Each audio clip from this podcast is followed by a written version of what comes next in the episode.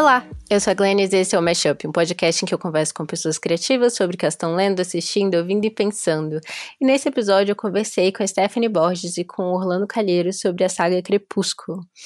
É, eu não ia fazer uma introdução essa semana, porque esse é o episódio mais longo da história do Mashup. Mas eu pensei que talvez, já que tá com que uma hora e quarenta, Ícaro, uns cinco minutos a mais não ia fazer uma diferença tão grande. Então, primeiro um aviso: esse episódio não está muito gentil, ele está bastante crítico em relação à saga Crepúsculo. Então, se você é um fã dos livros e dos filmes, é, esteja avisado caso você escolha escutar esse episódio. E outra coisa que eu queria falar é que, apesar de nós sermos críticos a essa saga, é, tem um fenômeno que acaba acontecendo várias vezes comigo, de quando eu não gosto de alguma coisa, mas tem muitas pessoas que não gostam daquela coisa também, mas por motivos muito diferentes dos meus. E eu acho que isso rola com Crepúsculo também. Eu tenho várias e várias questões com Crepúsculo, mas eu sinto que boa parte da crítica, ou nem da crítica, né, só do, dos, dos memes e, e da falta de seriedade com que eles levam a série, tem muito mais a ver com o fato de ser um livro de romance escrito por uma mulher, dirigido ao público feminino adolescente. E para mim nada disso é um problema. Na verdade, todas as coisas são coisas que eu gosto bastante, que são muito boas. As questões que a gente levanta ao longo do episódio, críticas a Crepúsculo são, são outras, assim. Enfim, e na verdade é, eu queria aproveitar também, porque a Irena Freitas, do último episódio, que a gente conversou sobre o Castelo Animado, da, da Diana Wynne Jones, ela deixou duas recomendações de livros que ela esqueceu de dar durante o episódio. E nessa semana eu li uma das indicações e comecei a outra. E eu acho que elas se encaixam também para quem se interessa por literatura para jovens adultos, né, YA, é, ou infanto juvenil, como vocês quiserem chamar para quem se interessa em literatura escrita por mulheres, como protagonistas femininas que tratam de fantasia, de questões de, de, de criaturas mágicas. E então, é, é tanto uma indicação para quem gostou do castelo animado do, do livro, quanto para quem talvez goste de, de, Crepúsculo também, não sei. então, a primeira indicação que ela deixou foi o Enraizados, da Naomi Novik, que eu li e eu gostei muito. Não vou dar spoilers aqui, mas eu acho que para quem, como eu e a Stephanie, é, ficamos muito incomodados com o fato dos, dos, adolescentes não poderem consumar seus desejos em Crepúsculo, vão gostar dessa história. E o, a outra indicação dela foi a trilogia Winter Night. É, os livros saíram no Brasil, o primeiro deles se chama O Urso e o Rouxinol, é, e a autora é Catherine Arden. Então é isso, uma introdução curtinha, com algumas recomendações, um aviso. E é isso, vamos pro episódio?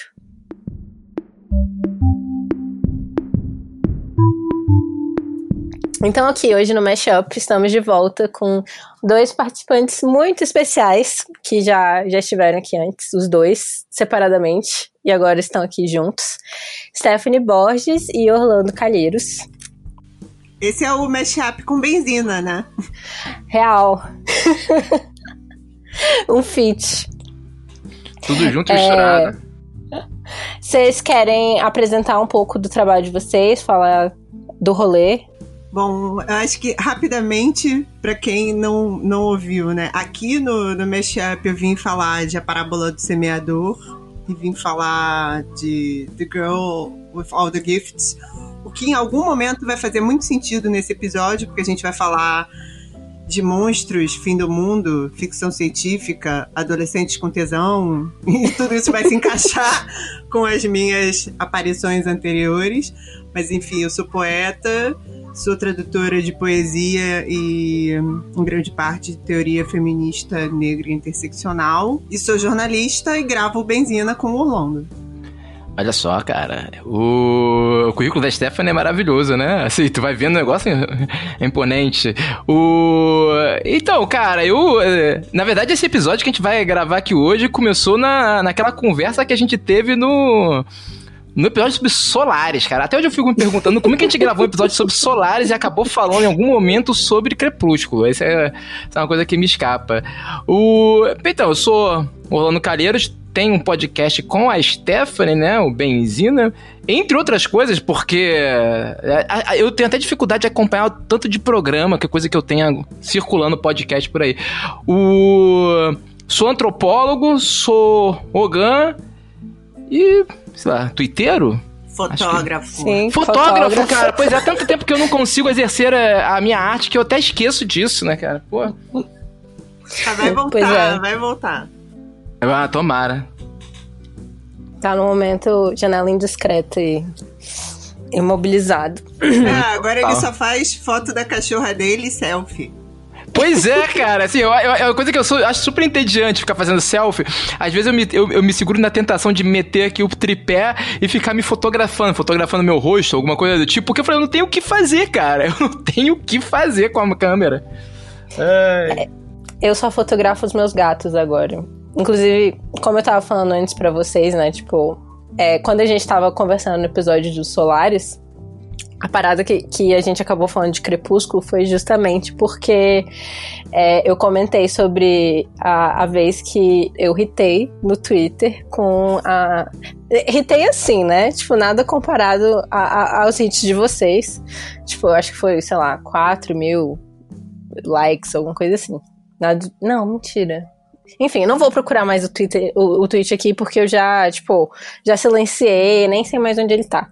Em que eu falei no, no nessa conta do Verberenas que era muito sintomático que o Crepúsculo tivesse sido votado o pior filme de todos os tempos quando existe Transformers. E as pessoas é, ou piraram a favor, achando que eu estava falando bem de Crepúsculo, ou piraram contra, achando que eu estava falando bem de Crepúsculo e mal de Transformers. Sendo que, na verdade, a grande questão era só que existem coisas ruins no mundo e mulheres são mais julgadas pelas coisas ruins que elas fazem do que os homens. Era só isso que eu queria dizer. E desde então, nas redes sociais, eu sou uma pessoa que posto sobre o que eu tô lendo e sobre os meus gatos. E só. tipo, não quero mais irritar. Aí dessa não vez você mais... resolveu se meter num episódio sobre esse assunto espinhoso com duas pessoas que volta e meia estão levando pedrada pra falar o que pensam. Tudo bem. com, com vocês do meu lado. Ela, ela pegou, botou a, a, gente na frente, né, Stephanie? A gente ia fazer a linha de frente dessa parada, dessa batalha aí. Não, mas eu quero dizer que foi o, o Orlando que falou pra gente gravar sobre Crepúsculo. Ele falou: Eu assisti todos, eu não vou gastar, tipo, essas, sei lá, são cinco filmes, essas dez horas da minha vida é. em vão.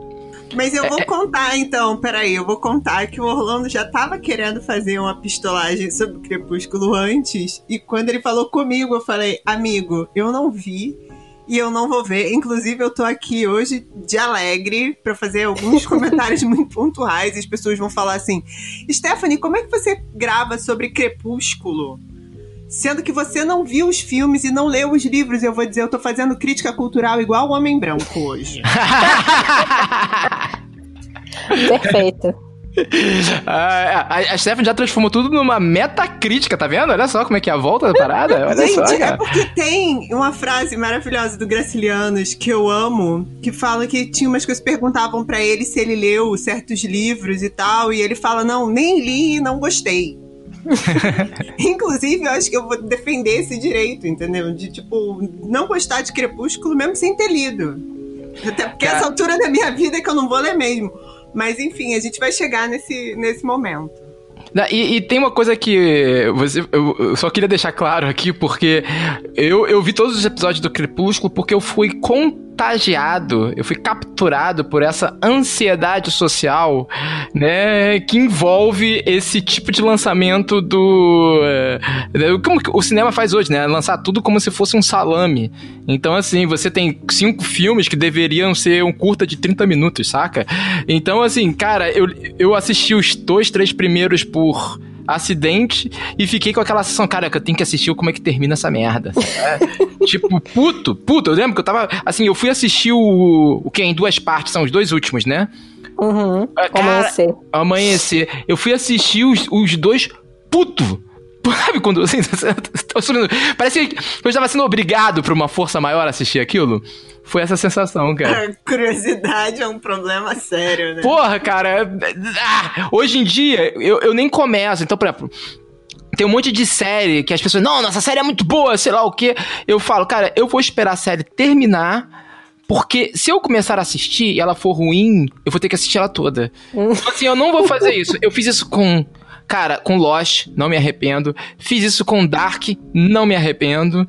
Entendeu? Tipo, eu, agora eu aprendi. Crepúsculo, é, pra, pra você, Glenn, foi um marco esse tweet, né? Tipo, você falou, agora eu não quero fazer isso na internet, eu quero fazer outra coisa.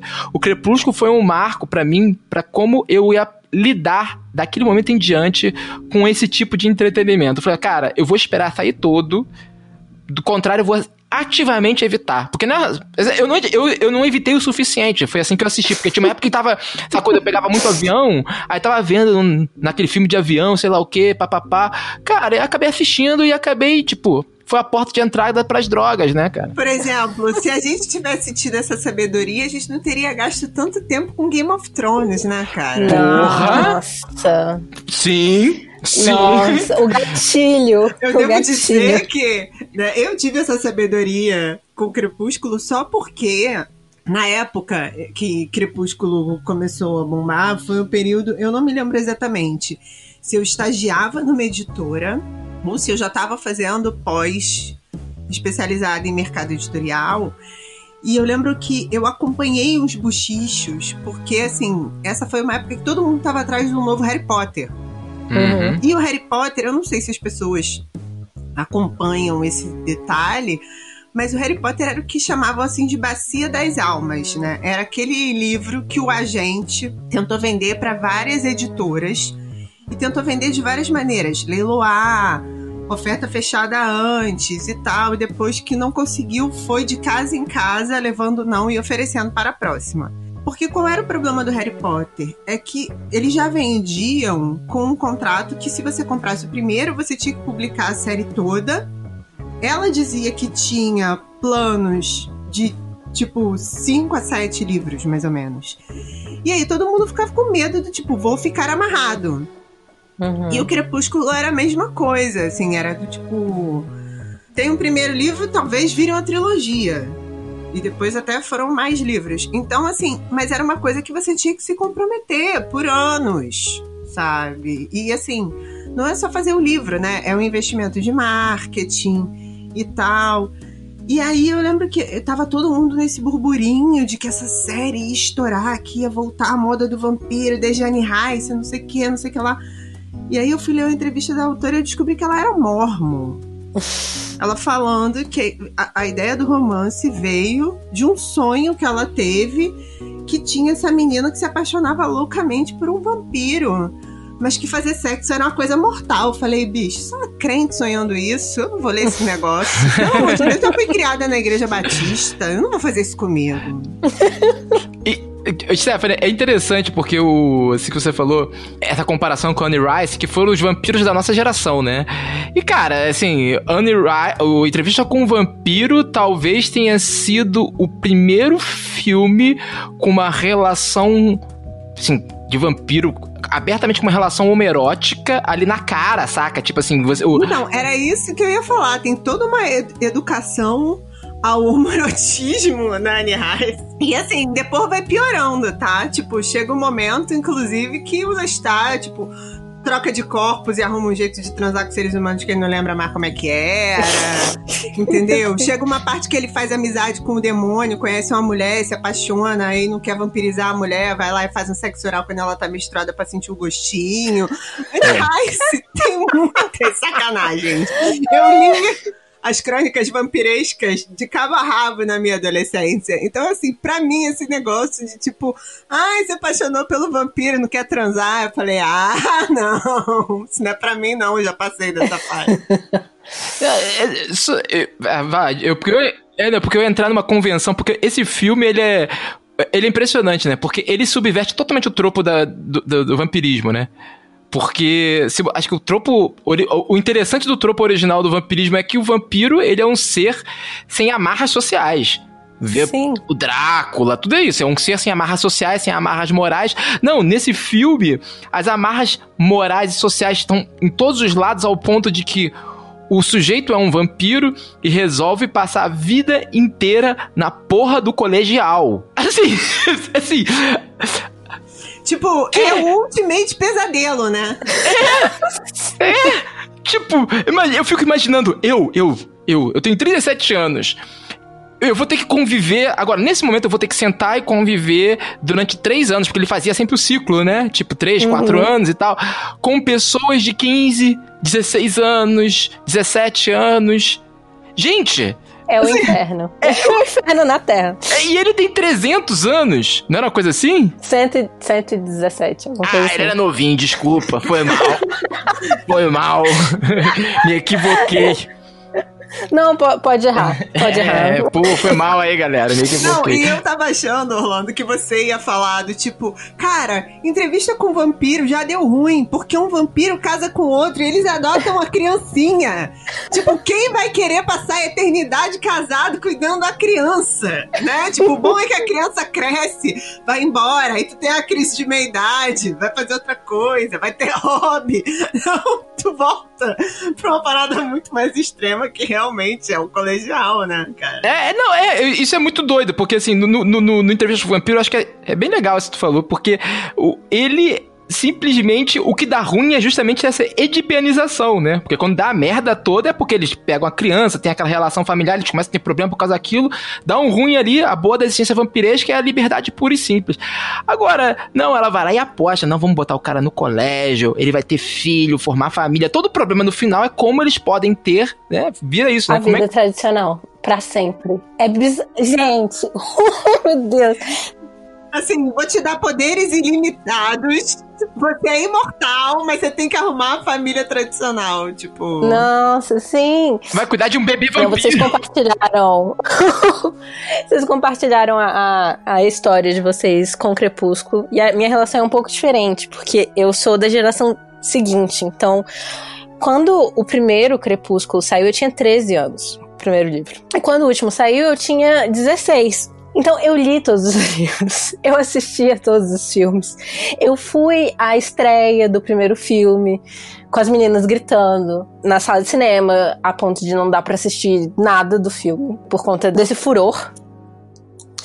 Então eu fiz parte do discurso social de Crepúsculo de, de uma forma, eu acho que diferente da de vocês.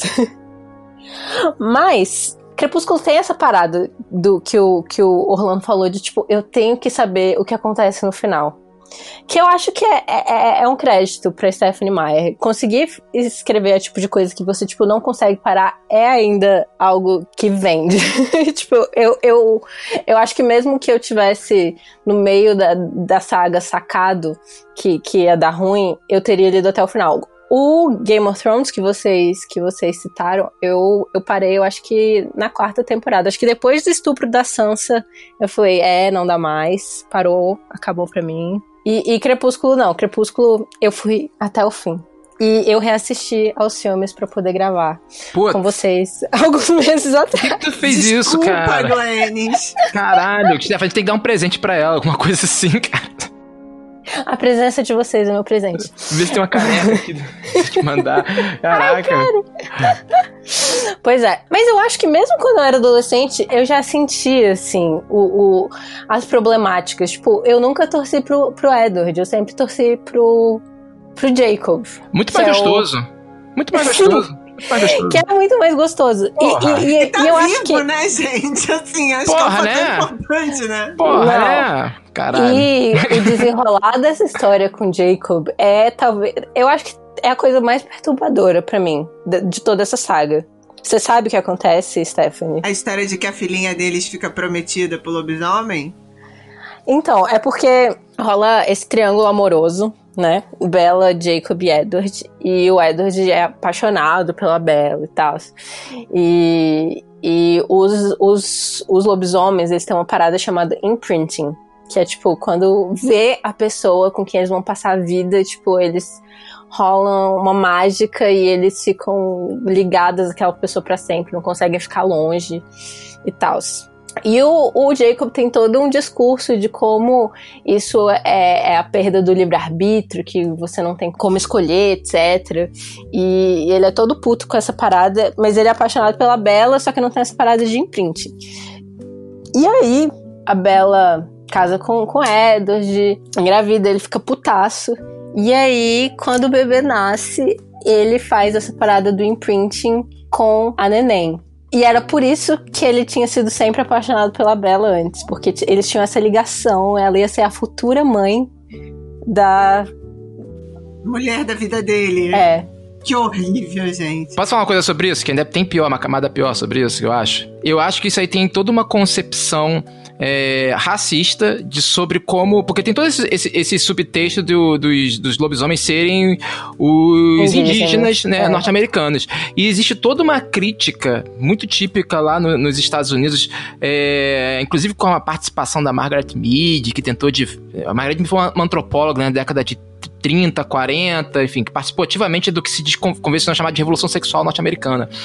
É, falando justamente sobre os hábitos de erotismo e sexualidade de outras populações né, no mundo. E existia toda uma concepção racista norte-americana que falava sobre como nas sociedades indígenas, né, nos povos originários, as relações é, eróticas e amorosas elas não eram dadas do livre-arbítrio, né? Tipo, era uma coisa que era. Porque, enfim, você tinha que casar com fulano, com ciclano, né, do outro clã e papapá. Então existia toda uma crítica a esse tipo de casamento que não respeitava as liberdades individuais das pessoas. Que na verdade isso nunca acontece. Não existe esse tipo de casamento. Então é, é, tipo assim, é uma fábula racista que foi reproduzida e blá blá blá blá blá. E aí você vai, inclusive, enfim, quando você vai analisar os dados, ver que os povos indígenas casam muito mais exogamicamente do que os, né, nós, com a de classe, enfim, raça. E aí, cara, o filme vai lá e reproduz isso. Assim, na cara dura. É uma coisa assim, essa coisa do imprint é a cara dura. Os caras estão reproduzindo assim, olha só, como os povos indígenas não têm o, sei lá, eles não têm o livre-arbítrio na constituição original da sociedade deles. Eles são selvagens, sei lá o que isso implica, sabe? Ah. Não, e assim, a ideia de que o cara se interessou pela mulher de uma maneira inexplicável, porque na verdade ela é uma chocadeira. Sim. Sim. Né? Assim. A sua protagonista, na verdade, tipo, essa história de amor, essa dúvida, não sei o que, na verdade, é porque, assim, esse lobisomem, ele vai se lascar apaixonado por um bebê vampiro, porque aí é um outro amor, é assim, é um amor impossível para realizar outro amor impossível. Gente, que inferno de amor romântico que nunca acaba. Nossa, Nem quando você sim, tá lidando com monstros. Nossa, cara. Nossa, tá que pariu, cara. Ah, continua aí, Glenn. É continua muito, aí, Glenn. É muito bizarro, cara. Eu é queria, muito bizarro. Eu queria. É, eu ouvi duas sinopses. A primeira eu quero ouvir a sinopse da, da Stephanie. Tipo, é, Crepúsculo pelos olhos de alguém que não lê os livros e nem, nem assistiu aos filmes. Vamos lá. Então, assim, como, como eu absorvi por osmose e sintetizei, basicamente, né? É assim.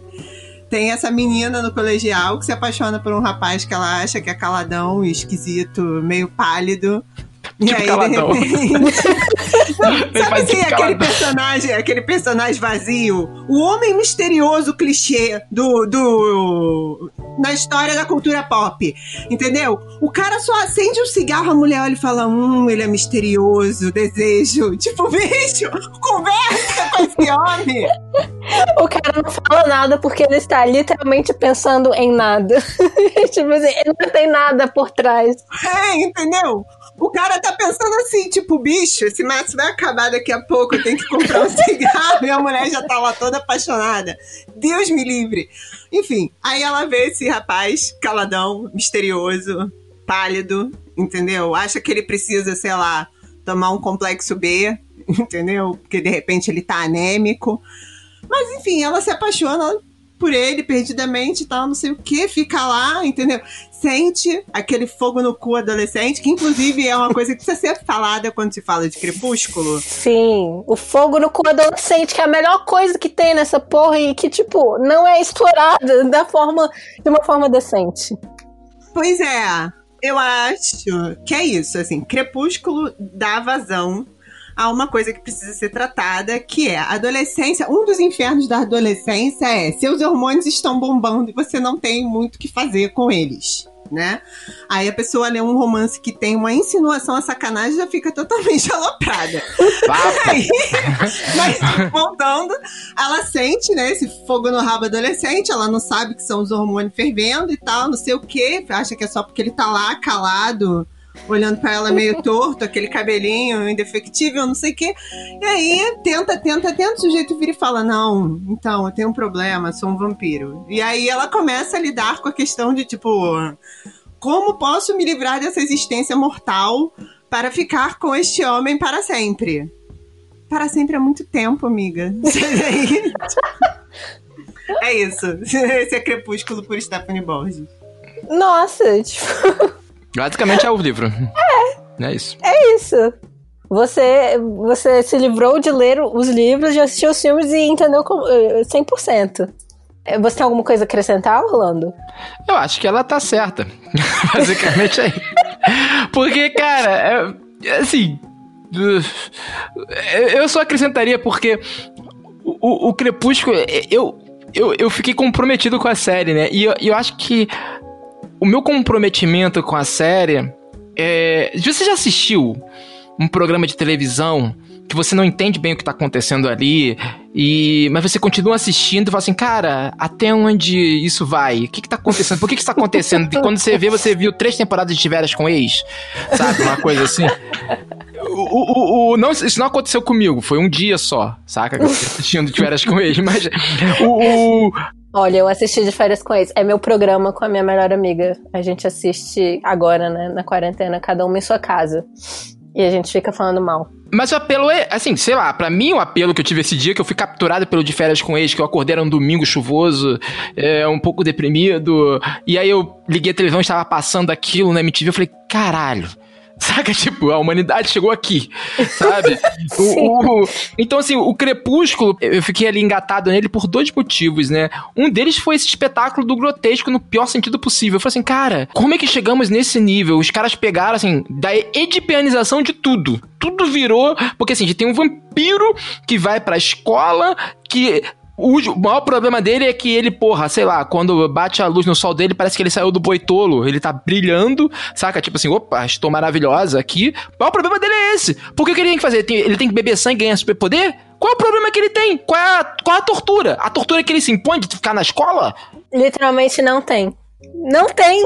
É, porque assim, a narrativa clássica do vampiro é que se ele não bebe sangue, ele, ele vai se degenerando, né? Então ele tem que beber. Aliás, tem isso também, né? Os vampiros vegetarianos, gente. É, eles são é. vampiros vegetarianos. Gente. É, é, é, rola uma higienização da, da lenda do vampiro e, e do desejo feminino que é, é, é, muito triste, assim.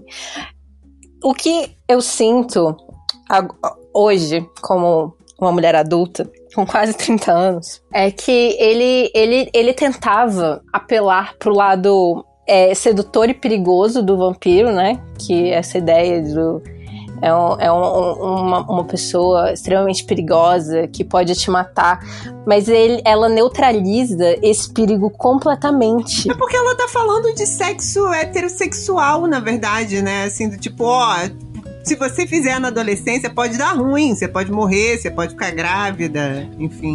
Isso, isso, isso que você falou, é isso mesmo. Stephanie, é isso ao ponto de que a conclusão do sexo deles, assim, cara, esse desejo agora pode acontecer, é ela conseguir ter uma filha. Saca? Tipo, assim, basicamente tudo caminhou para o nascimento daquele bebê bizarro. Daquele bebê bizarro. O bebezinho que devora as entranhas dela por dentro, né? É, o grande drama é como ter esse amor é, totalmente heteronormativo, com uma família é, tradicional, para sempre. É isso. É, esse é o grande drama da história. Gente, bem-vindos à família tradicional cristã. sabe? É, é, a Mormon contando a história, só que com vampiros. Assim, é, é, muito triste, na verdade, porque se a gente parasse pra pensar, tipo, vampiros adolescentes, quantas probabilidades de sacanagem se abre nesse negócio? Mano, tipo, vampiros tá adolescentes. Mano, Mano, Vampiros porra. adolescentes, entendeu? Tipo, ia ter que aparecer algum Matusalém, velhão, botar ordem. E ainda tem uma parada do tipo, ah, quando eles casaram, eles ficaram 10 anos numa casa longe para ninguém ouvir eles transando, porque eles transavam muito. Mas essa parada, tipo, dentro do casamento. Nossa, cara, é, isso, isso é. Então, tão... eu, o que me incomoda é isso, assim, é, é, todo esse contrabando de moralidade cristã, entendeu? É, cara, Stephanie, eu, eu, eu, eu discordo nem em contrabando, cara, porque assim, é tão. É só isso. Assim, é, Caralho, desculpa, mas pô, não tem como. Porque eles conseguiram transformar um vampiro. É porque é isso, eles, eles libertaram o vampiro de todo o ônus da existência vampírica. Os caras podem andar de dia, só não pode pegar uma praia, né? Ou podem? Pode, o problema Pode. é que ele brilha. Ele brilha e todo mundo, nossa, ele, esse cara tá estranho, hein? Saiu do boitolo. Por isso que, que eles moram numa cidade, tipo, em Washington. Porque é muito nublado. E aí ele fala: Não, vou te levar ali pro sol e você vai ver como eu sou terrível. Pô, e aí é vamos morar em São essa... Paulo, que tipo, só faz Paraná. sol. Pô, vamos montar em Curitiba, porra. Boa é Curitiba, cara. Nossa, cara. E, e aí, cara, assim, porque assim, todo, toda a questão da condição vampírica. E, e, a gente é muito nerd disso, né? A gente já gravou até um benzina falando de vampiro do Drácula, cara. Que é justamente assim: a tragédia de vampiro que ele é um ser sem restrições morais, mas dentro daquela potência toda ele tem uma, uma restrição fundamental que é não pode ter o sol, né? E aí tem no clássico tem ah, se não for convidado para entrar numa casa ele não entra. Então tem que se inventar restrições, né, à existência daquele ser. E nesse filme a única restrição é a restrição moral. É impressionante assim. Para mim a coisa mais inverossímil é isso, cara. Tipo assim, um vampiro que resolve de bom grado, não, vamos estudar, vamos estudar, bicho.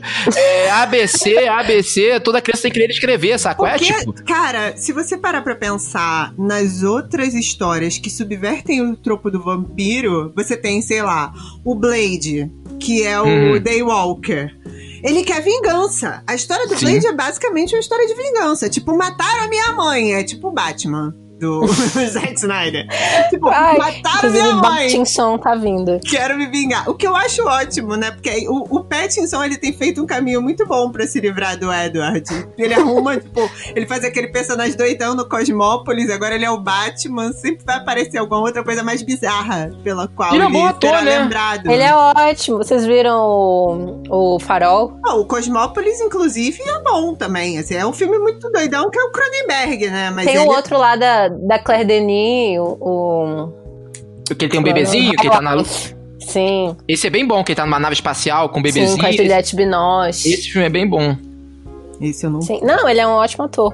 Mas desde a época de Crepúsculo, ele, ele, ele falava muito mal, né? Tipo, ele é Kristen Stewart.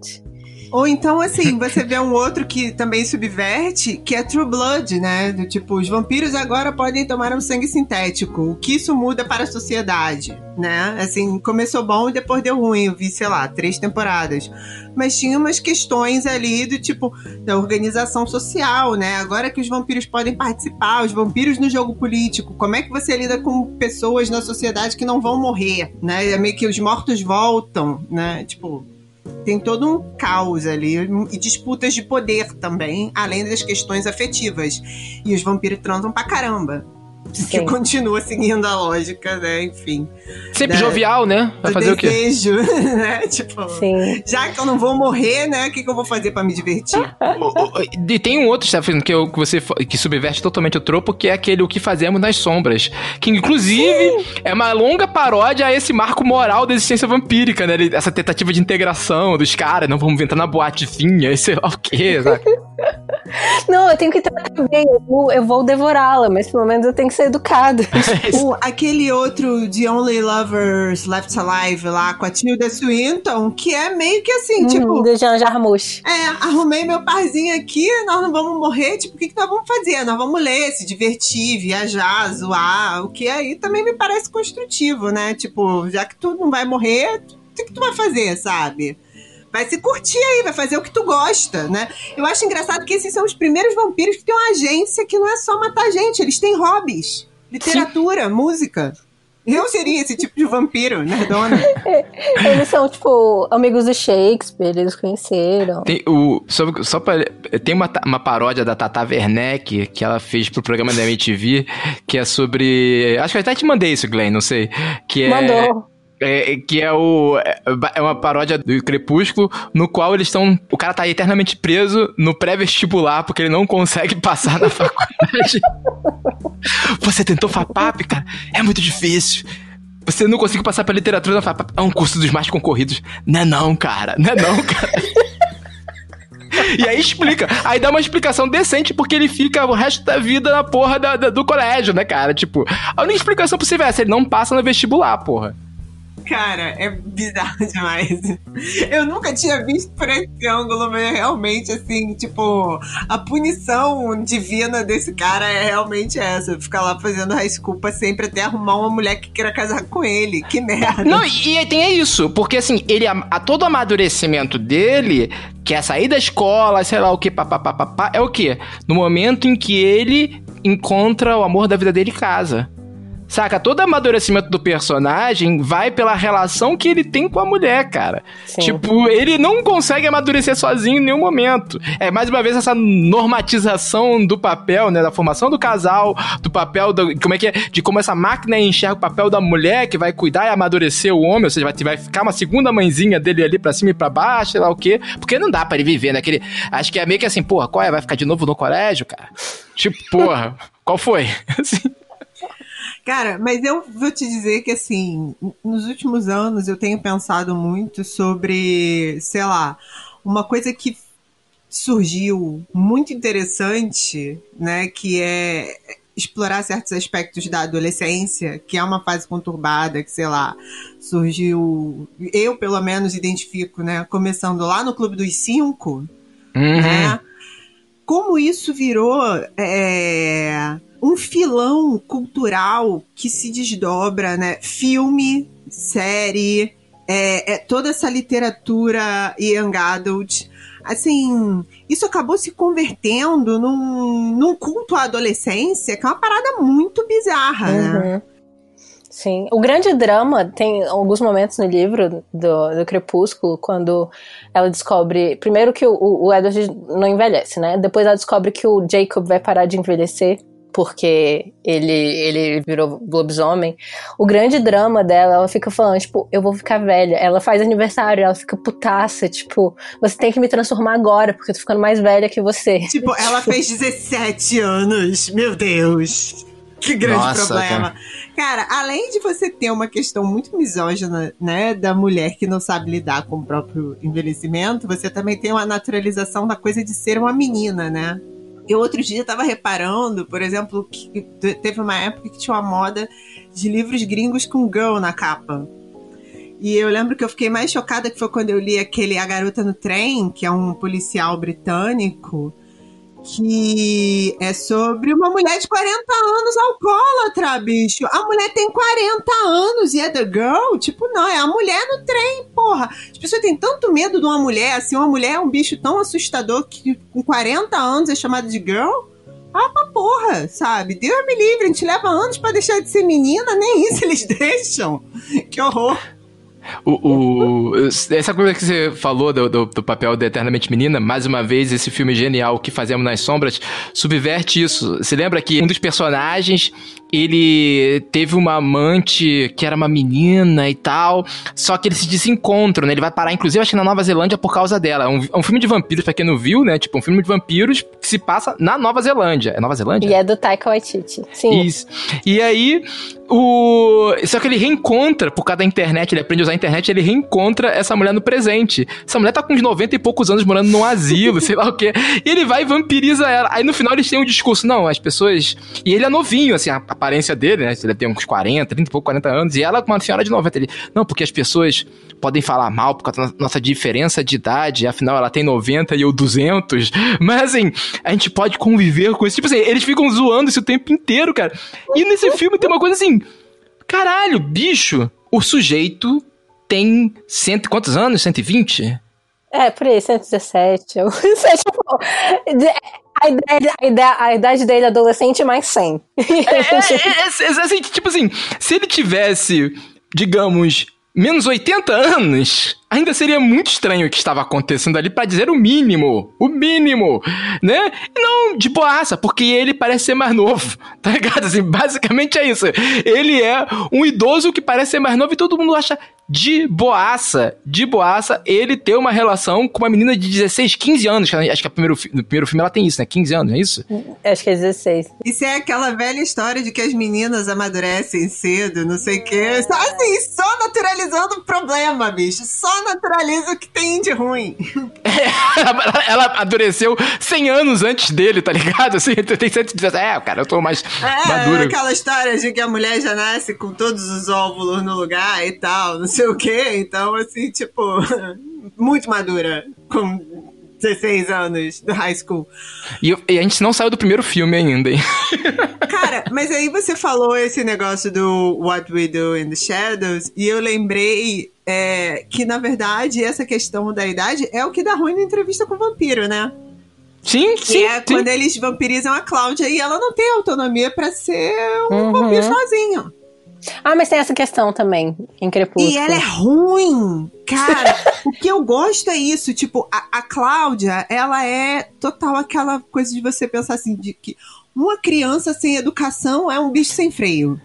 Sim. Né? Porque é isso que ela é, tipo, ela é insuportável e ela trata eles mal e ela culpa eles e não sei o quê. E, tipo, obviamente os caras viram e falam, é, não tem o que fazer, né? Tipo, essa garota aí vai dar ruim. Aí chega lá o Armand e resolve a parada. Mas essa é uma questão do Crepúsculo também. Tipo, rola toda uma parada de Bela engravida, tem esse bebê. E aí algum vampiro, tipo, vê de longe e acha que, ela, que eles criaram uma criança vampira. E que é, tipo, um grande tabu, porque as crianças vampiras que tinham sido feitas no, no passado, elas não tinham freio, elas não tinham a socialização, e simplesmente tipo, acabavam com vilas inteiras, então tiveram que matar todas. E aí, o grande drama desses últimos é, filmes do último livro é que é, vão chegar esses vampiros antigos para matar a família inteira, porque eles acham que eles criaram é, uma, uma criança vampira. Sendo que ela não é uma criança vampira, ela é uma criança mestiça, meio humana, meio, meio vampira. Então, tipo, nem é um verdadeiro conflito.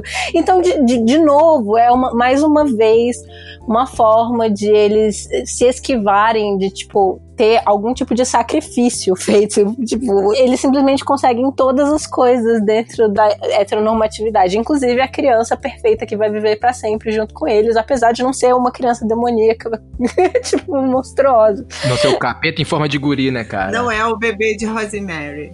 E eu acho que, que isso é mais do que uma questão, tipo, de ser moralista, é tipo, é uma história ruim, saca? É uma parada sem. Pois, não tem conflito, né? Tipo de, é, não, não existe nenhum tipo de, de high stakes, saca? Não, não tem nada que você precisa entregar.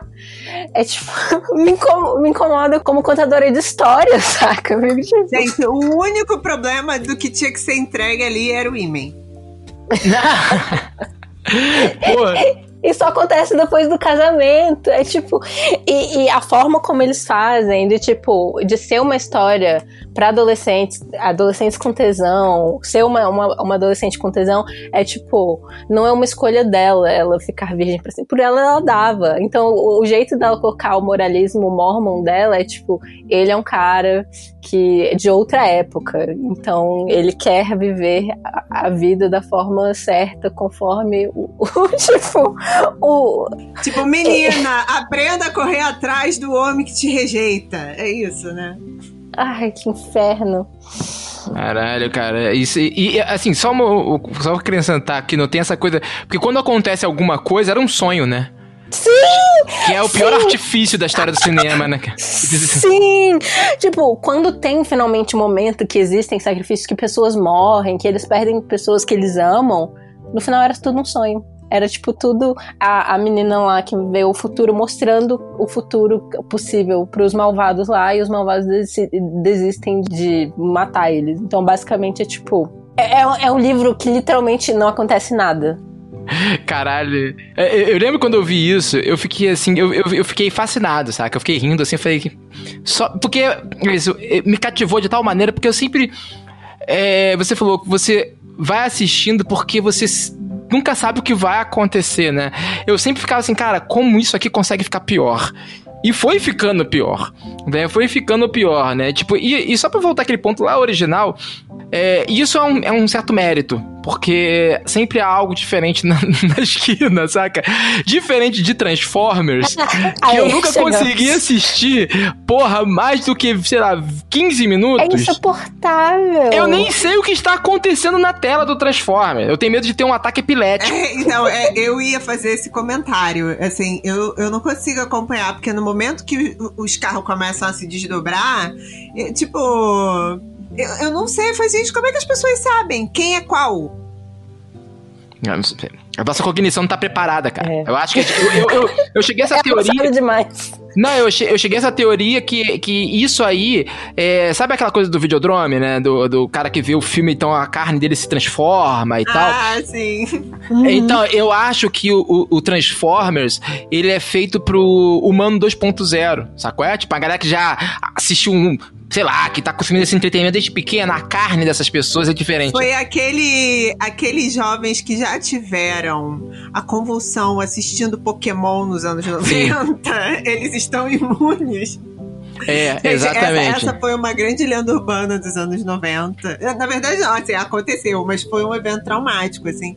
Eu lembro que vários pais não queriam deixar depois as crianças assistirem Pokémon por causa disso. Tipo, vai ter convulsão e tal, não sei o quê. Aí depois o canal avisou que ia cortar as cenas do episódio que causaram convulsão. E tu sabe por que foi isso? É, influência, olha só como é que tá tudo conectado. Foi uma consequência de uma propaganda da igreja lá nos Estados Unidos, dos evangélicos norte-americanos. Porque Pokémon, eles queriam frear a invasão. Tem toda uma coisa sobre é, o medo que eles tinham. Ah, medo de RPG, medo de anime, todas essas coisas, né? Porque tem que controlar o tipo de entretenimento, né? Que, que o. Enfim, Sim. Eu lembro quando eu era criança e minha mãe falando da parada do o Pokémon, Pocket Monster é o demônio de bolsa. é, oh, que que é, é, tipo aquela coisa do tipo, ah, Xuxa é Xuxa de Xuxa, chá de orixá, sabe? Cara, mas é essa história de controlar o, o, entretenimento das crianças, isso vem desde os anos 50, quando veio aquela perseguição nos quadrinhos nos Estados Unidos, né? Tipo... Sim, sim, o Código do Inocente. Sim.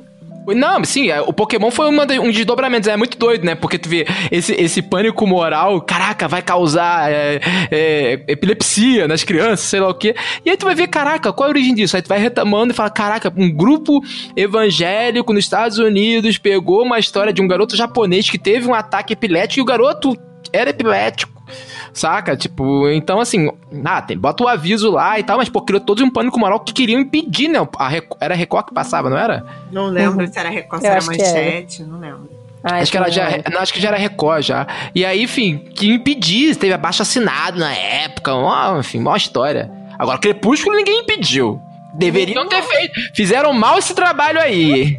Não, mas olha só, é igual essa história agora da, da deputada Flor de Lis, entendeu? né? Assim, como é que fica a autocrítica do cristão? O cristão, ele só faz autocrítica 300 anos depois. Não foi o tempo que o Papa pediu, levou para pedir desculpa pela quantidade de gente que a Igreja Católica matou? Foi, foi. Foi. Então. É, rolou um delay aí. É, então. É. Aí um dia, talvez, quem sabe, os mormons vão pedir, gente, mal aí pelo Crepúsculo.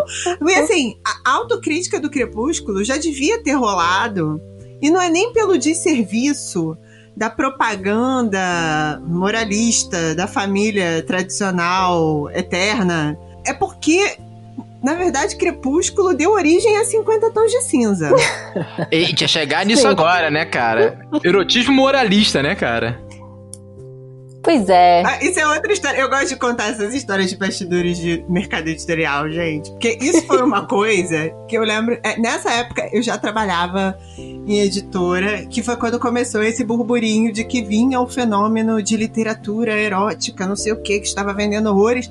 Se eu não me engano, eu não me lembro se a El James lá, se ela começou em fóruns, se ela começou em plataformas, mas enfim, ela, ela escreveu basicamente uma fanfic do Crepúsculo em que o vampiro comia a menina antes do casamento. E amarrava ela com a gravata, ocasionalmente. E aí o negócio começou a irritar e, tipo, muitos leitores e as pessoas pedindo para ela continuar e tal, não sei o quê. E aí um agente pegou e falou: Cara, formata isso, transforma num livro, tira esse negócio de vampiro. Ela transformou ele num bilionário. E aí virou 50 tons de cinza. E foi assim que o Edward degenerou no Christian Grey. Bicho, Sim. só dá ruim, só dá ruim, só piora. Sabe, eu acho que tem algo em comum entre como surgiu tanto Crepúsculo quanto quanto o, o, o, o 50 Tons de Cinza e essa parada do de uma fantasia feminina, assim, né? Então, o Crepúsculo começou com um sonho que a Stephanie Meyer teve, o, o 50 Tons de Cinza começou como fanfic. O, o, o que me incomoda sobre isso é que, tipo, eu tenho lido, escrito e assistido muito sobre, sobre desejo feminino ultimamente, sabe? E eu tô muito interessada na desconstrução do, do das nossas ideias de desejo a, a partir de, de, como corpos desviantes desejam, né? E o que me incomoda é, é um corpo desviante, um corpo feminino, né? Em vez de, tipo, você subverter a forma como, como o desejo opera e como, e como você é colocado dentro desse sistema, como um corpo que é, é apenas passivo, em vez de você subverter isso, você apoia e. e, e Reforça justamente o discurso.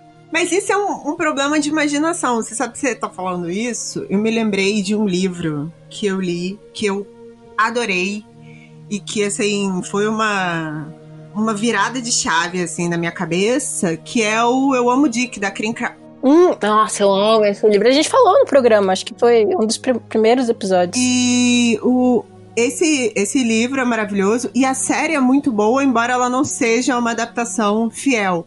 Mas Sim. o que eu que explodiu a minha cabeça, né, é justamente como a Karen Krause vira e fala assim, não, mas assim, o desejo não faz de mim uma coitada, o desejo faz de mim uma mulher que tá viva.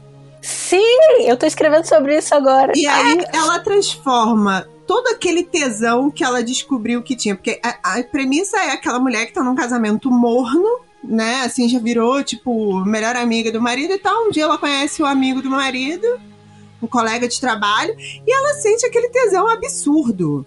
E aí ela faz uhum. várias coisas ridículas, né? Pra tentar transar com ele, ela toma um toco. Tipo, amiga, você é doida, não vai rolar. Tipo, não vou te comer, não. e aí ela vira e fala: de bicho, eu tô aqui com esse tesão todo que eu vou fazer. Ela começa a escrever cartas e ela concebe Sim. um projeto de arte a partir disso. Uma performance. É potência. Pois Sim, é. Incrível. Então, assim ela sai desse lugar da mulher coitadinha rejeitada e ela cria uma série de coisas e ela muda a vida dela a partir desse episódio, sabe? E, e a série é muito legal porque mostra isso em outras mulheres, né? Não só na protagonista, mas acontecendo com outras pessoas também. O que eu acho muito legal dessa série é que existe ali uma também uma tradução do fato de o, o, livro ser uma obra do indivíduo, né? Uma pessoa, um autor geralmente escreve, e a televisão ser, ser uma arte coletiva, né? Então o fato de também trazer outras perspectivas mostra essa, essa tradução. Eu gosto muito dessa série. E as outras personagens são melhores do que a, a Cris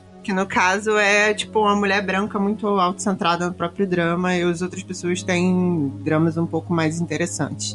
Mas assim, é, e, e, aí, acho que foi a primeira vez que eu vi uma história em que acontecia isso. Que não era essa coisa da mulher, entendeu? Que, tipo, ela tá lá cheia de tesão e ela fica atormentada, sabe? Que ela fica se uhum. sentindo lixo. Que ela fica, tipo, filha, sei lá, vai tocar siririca, escrever uns poemas, cantar no karaokê, tipo, sabe? Plantar uns negócios, cozinhar, tipo, tem que dar vazão pra esse negócio. Não adianta ficar aí se amaldiçoando, sofrendo, não eu ia falar de outra coisa relacionada a esse tipo de, de sequestro da imaginação, porque é impressionante como as duas obras também, tanto Crepúsculo quanto o 50 Tons de Cinza, 50 Tons de Cinza, esse eu não vi.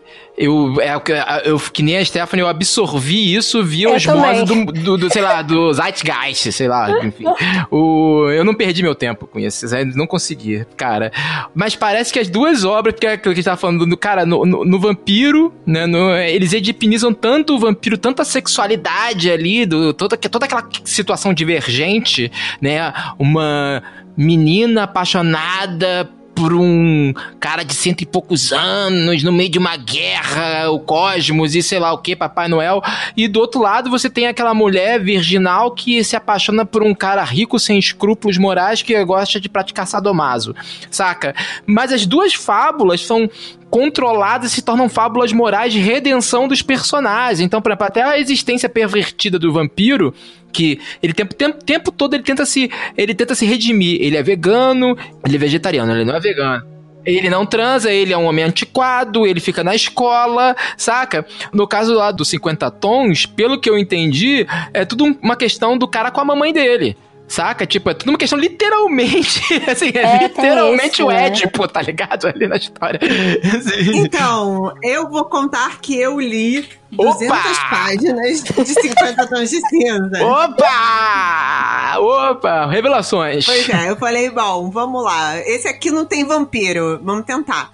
E aí eu parei quando chegou na parte do contrato de submissão. Nossa que é assim, é, assim, eu me lembro muito mal, mas eu me lembro de algumas cenas assim que me marcaram muito, que eram péssimas, que era do tipo, a menina era uma virjona de 21 anos que nunca tinha nem se masturbado. E ela fala abertamente sobre isso. Então, assim, tipo, a impressão que você tem, primeiro, é que ela não tem interesse nenhum no sexo. Aí, tipo, na primeira vez que o cara dá um beijo nela, ela já fica molhada, já fica desesperada. Ai, meu Deus, quero trepar. Aí eu falei assim, meu Deus, tem, tem alguma coisa errada aqui nesse negócio, não é possível. Aí tem uma cena que o cara, tipo, aparece no trabalho dela, provoca ela, leva ela pro quartinho, não sei o que, amarra ela com a gravata, faz o oral. Aí ela já fica desesperada. Ai, meu Deus, quero trepar. Aí vai jantar no apartamento do cara. Aí o cara vai, mostra o calabouço pra ela antes um belo sinal vermelho, né? E aí vira. Não, é assim, é, é o quarto vermelho da dor. É, Tá escrito na parede, assim. é, entendeu? Tipo, tem os balanços, tem gaiola, tem as paradas todas lá penduradas, não sei o quê. Ele mostra o quarto, né? Que é aquele momento do tenho problemas, você não entenderia, tenho gostos peculiares. e a mulher, tipo, não, me mostra que eu te amo assim mesmo. Tipo, sai daí, filha da puta, você vai morrer. E aí, tipo, ela vai, ela olha aquele quarto e ele fala: Olha, eu até posso posso transar com você assim, tipo, normalzinho. Mas eu gosto de fuder assim. E ela vira e fala: tá bom. Aí a primeira vez o cara come a mulher dentro de uma jacuzzi, dentro d'água, e ela goza. Tipo, cara, isso é da ordem da ficção científica. Porque, numa boa, como é que a menina, pela primeira vez, tem penetração? Dentro de uma banheira, Sim. sendo banheira, que, né, momento... Várias questões sexuais aí. Momento educativo de que transar dentro d'água reduz a lubrificação vaginal. Chance, momento ciência e saúde nesse podcast. E aí, tipo, e ela goza com penetração, sabe? Dentro da banheira. E aí ela, de repente, descobre um lado dela que ela nunca tinha descoberto. Tipo, não fica dolorida, não fica magoada, não fica porra nenhuma. Ela sai de lá se sentindo maravilhosa. E aí a grande dúvida dela é: vou assinar um pacto com o diabo e ter que entrar naquele quartinho ou não vou? e aí, a merda do contrato é assim: você eu vou mandar você pro nutricionista, ele vai dizer o que você tem que comer. Você tem que malhar. Mentira. De segunda a sexta. Você não vai ter nenhum outro relacionamento que não seja eu, mas você não pode me cobrar com quem mais eu vou fuder. É não sei o que. Não, é total. E, e é uma coisa. Cara, pra mim, assim, vamos, vamos arrumar uma personal stylist para comprar roupas para você, para você andar muito bem vestida Tipo, cara, eu olhava aquilo e só ficava, gente, isso é a morte em vida, sai daí, não tem peru que valha isso, garota. e as pessoas achando isso bonito. Isso, isso fundou todo um gênero, né? E agora você tem um novo que é esse 365 dias, como é que é? 360 DNI, não sei. É um novo sucesso do filme erótico moral, saca? Que a, a premissa é muito parecida. Que é uma mulher que é sequestrada por um cara, literalmente, ela é sequestrada por um cara que mantém ela em cativeiro e pelo que eu entendi, foi isso. E o cara seduz ela, saca? Tipo, até um momento que. E, é uma sedução do tipo, sei lá, ele transa com alguém na frente dela. E aí o momento é ela, eles transam, saca? E é uma coisa meio. Caralho! Então, e no fim, o negócio do Gray é isso mesmo. Ele, tipo, parece que ele foi. Ele foi adotado, sei lá.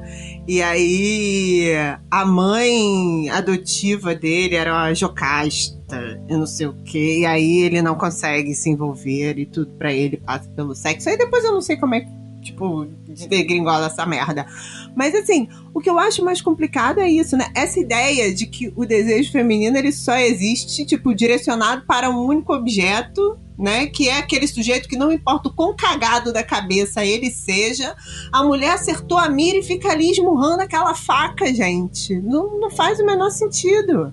E ainda melhora o cara, que tem todo a recompensa no final, é a mesma coisa do Crepúsculo, cara. Tipo, o, o, eu tava vendo aqui, parece que o final ele se resolve o problema psicológico dele por causa dela, né? Tipo, ela a cuida fera, dele. Né? É, cara, sempre é isso, né? Enfim, a, a mulher lá conseguiu lá, né? Casou com o vampiro, fez ele largar a escola, se formar finalmente. Porra, vamos colar esse, vamos colar esse grau aí, porra. E aí, o, esse aí, ela finalmente né, deu alforria pra ele das neuroses dele, cara. Tipo assim, da, da, da, da psicopatia, quase psicopatia do sujeito, porque a mãe dele não dava atenção pra ele na, quando ele era pequeno. Gente, não tem autonomia pra ir num, num terapeuta, porra. Né? Tipo, você pode pode fazer sexo e gostar da pessoa ao mesmo tempo. Não tem problema. Nossa, cara. Nossa, cara. Tipo, não é obrigatório, mas se quiser, pode. Às vezes até complica, cara, mas assim, beleza né? Assim, é melhor fazer com os amigos do que com os inimigos. Enfim, eu acho muito louco isso, gente, porque o que eu fico pensando é como é que isso se reproduz todo o imaginário todo cagado das relações afetivas, sabe? Sim, sim, sim, sim, sim, sim. Sim. E, e, cara, e, indo agora pro assunto dos monstros, é, Stephanie, o que eu acho que eu gosto nas histórias de monstros é justamente que é tipo criaturas que, que não se encaixam dentro de um padrão e dá vazão, né, a, a essa não normatividade, a esses desejos que são considerados monstruosos. E o que esses filmes, esses livros fazem é naturalizar justamente a monstruosidade mais tacanha que a gente já, já tem acesso todos os dias, que é essa, essa monstruosidade do, do homem hétero branco capitalista. Ainda bem que o Orlando é anarquista. Pô, escapei ali no final, né, cara? eu fui vendo assim, ah, até onde eu tô aqui, cara. Mas assim, é, e, e, você vê que é uma monstruosidade limpinha, né, cara? Sim, é uma monstruosidade é, limpinha. Não é tipo Angela Carter. Ah! Sei lá, você tem lá a, a menina que se apaixona pelo Barba Azul, né? Tipo. Enfim, é, é, muito complicado isso, porque você vê que é, embora a figura do monstro, em certos aspectos, seja muito seja muito interessante para as sexualidades desviantes e para os corpos fora do padrão, né? Assim, a gente acaba perdendo muito porque acaba virando uma historinha de amor açucarada. Uhum. Leiam Angela Carter. Cara, o que eu fico mais triste é que, assim, a única tradução da Câmara Sangrenta saiu numa edição exclusiva, exclusivíssima. E aí a gente só tem as coletâneas de conto de fada dela, mas que também são muito boas, porque os prefácios dela explicando por que ela coleciona contos de fada como rito iniciático para mulher lidar com a vida perigosa é um negócio maravilhoso. Mas assim, são poucas, eu acho, as autoras, além da Angela Carter, quem a gente lembra que tá falando abertamente sobre, tipo, ser um monstro e ter um desejo. Porque, por exemplo, acabou de sair o Canções de Atormentar da Angélica Freitas. Sim. Leiam Angélica Freitas. que tem todo aquele arco da sereia, né? Assim, tem poemas claramente de desejo lésbico no, no livro, mas assim, quando o monstro aparece, né, a sereia ela é uma figura política, né? A ideia da sereia é afundar a caravela. Uhum. Maravilhoso, gente. Eu amo essa série de poemas, porque é sensacional. Tipo, ah, o que, que eu ia fazer se eu fosse uma sereia, né? Tipo, claro, impedir os colonizadores de chegarem. Mas eu acho muito engraçado porque tem um tem aquele poema clássico da, da Ana Cristina César, né? Que é por enfrentamento do, do desejo, insisto no desejo de escrever. Aqui dessa murada, o que eu quero são os seios da sereia. Mas é uma coisa, tipo, muito pontual, assim, tipo, é um poeminha pequeno, perdido. Que as pessoas, tipo, não prestam atenção que era um poema sapatão pra caralho da Ana Cristina César. Tipo, a gente tem que avisar, oi pessoas. Sim. Um pouco da Carmen Maria Machado, eu acho que tem. Sim, Carmen Maria Machado tem. Tem os lances do corpo monstruoso e tem a, uns contos em que a monstruosidade acaba se misturando também com o ambiente, né? Tem aquele Uhum. conto da casa, da, a lésbica que engravida e a casa vira uma coisa claustrofóbica. Carmen Maria Machado realmente tem, tem essa manha. Vocês estavam falando isso, eu fiquei lembrando de duas coisas sobre essa coisa de desejo, monstro, corpo divergente. Tem o. aquele segundo filme da Hora do Pesadelo, que é um filme considerado um ícone do, do, do cinema gay, né? Que foi todo produzido, os produtores eh, e o ator, enfim, era toda uma metáfora para como você tinha. Porque toda a história, toda a história era que o, o, o Jason, não, caramba, o Fred Krueger, ele, ele era uma representação, ele emergia por conta da, do recalque do desejo homerótico. Né, tipo, então você tem, tem toda essa, é- essa uma, uma relação entre monstruosidade e desejo que o problema maior ali era a repressão e não justamente o desejo em si, né? Por isso que o filme é bem, bem, bem, é bem lembrado por causa disso. Mas outra coisa que eu fiquei lembrando, do nada me lembrei, Monstro do Pântano, cara. Nossa, sim! O Monstro do, Pântano, que tem uma, relação, um- uma edição inteira sobre a relação sexual do Monstro do Pântano com a, a, a Abigail, não é isso? Cara, eu não me lembro, porque assim, eu li um, um quadrinho do Monstro do Pântano há muito tempo. Agora você falou e eu me lembrei que eu tinha sequelado. Porque, inclusive, assim, tem várias, né? Histórias do Monstro do Pântano, mas algumas, inclusive, é, é, que o pessoal não entende é que assim, a mulher quer ficar lá com ele no pântano. Sim, sim. Não, e aí tem um momento que eles fazem sexo, né? E aí o sexo é porque ele cresce uma fruta e ela come a fruta e aí, cara, eles têm uma trip de sexo louca e aí termina ela fala assim: "Uau, tipo assim, que eu tinha feito até agora era outra parada, saca? Porque a grande questão ali era imaginar o sexo com um ser que não tinha um pênis, que na verdade é, é- é um amontoado de lama e plantas e fungos, enfim, que é isso, né? E, o, e é interessante porque logo depois, eu acho que, se eu não me engano, por pressão editorial, ou foi depois da saída do Alan Moore, que era um cara que a gente sabe a cabeça dele tava pirando em outras coisas ali, né? Muita droga, muito anarquismo ali na cabeça dele, mas tiveram que edipianizar isso. Bruxaria. Bruxaria, bruxaria pra cacete, Prometeia, né, cara? Mas tem um. Depois que ele sai, se eu não me engano, cria uma história onde ele. O Constantine aparece. E aí, tipo, o monstro do pântano incorpora no Constantine e eles têm sexo, e ele faz sexo com a mulher pra poder ter uma filha. Saca? Tipo assim, um dos primeiros, um dos primeiros sinais, acho que foi depois de ter saído do Alamo, quase certeza, de que como aquilo tava sendo estranho pra galera, como é que aquilo tava afrontando a galera, aquela relação. Tipo, porra, você tem um ser sem pênis, que na verdade é um pântano encarnado tendo relações sexuais com a mulher, e a mulher tem desejo pelo, pelo ser ali, saca? Tipo, e aquilo tava de tal modo incomodando que eles tiveram que dar um jeito de, pô, botar o, o monstro do pântano dentro de um corpo masculino, sabe, bem definido lá e ter a penetração e tudo mais. Tipo, louro, fumante, misterioso. Que também foi outro personagem, tem que conversar aí como que o Constantino foi um personagem que foi heteronormatizado com relação Sim, ao ele é passar do tempo. bissexual, né? Total! E, Mas assim, o Keanu quer voltar pra esse papel. Eles ainda Pois podem. é, pois é. E eu acho que o cinema. Aliás, assim, eu acho que o Constantine, eu acho que tem uma coisa que é assim.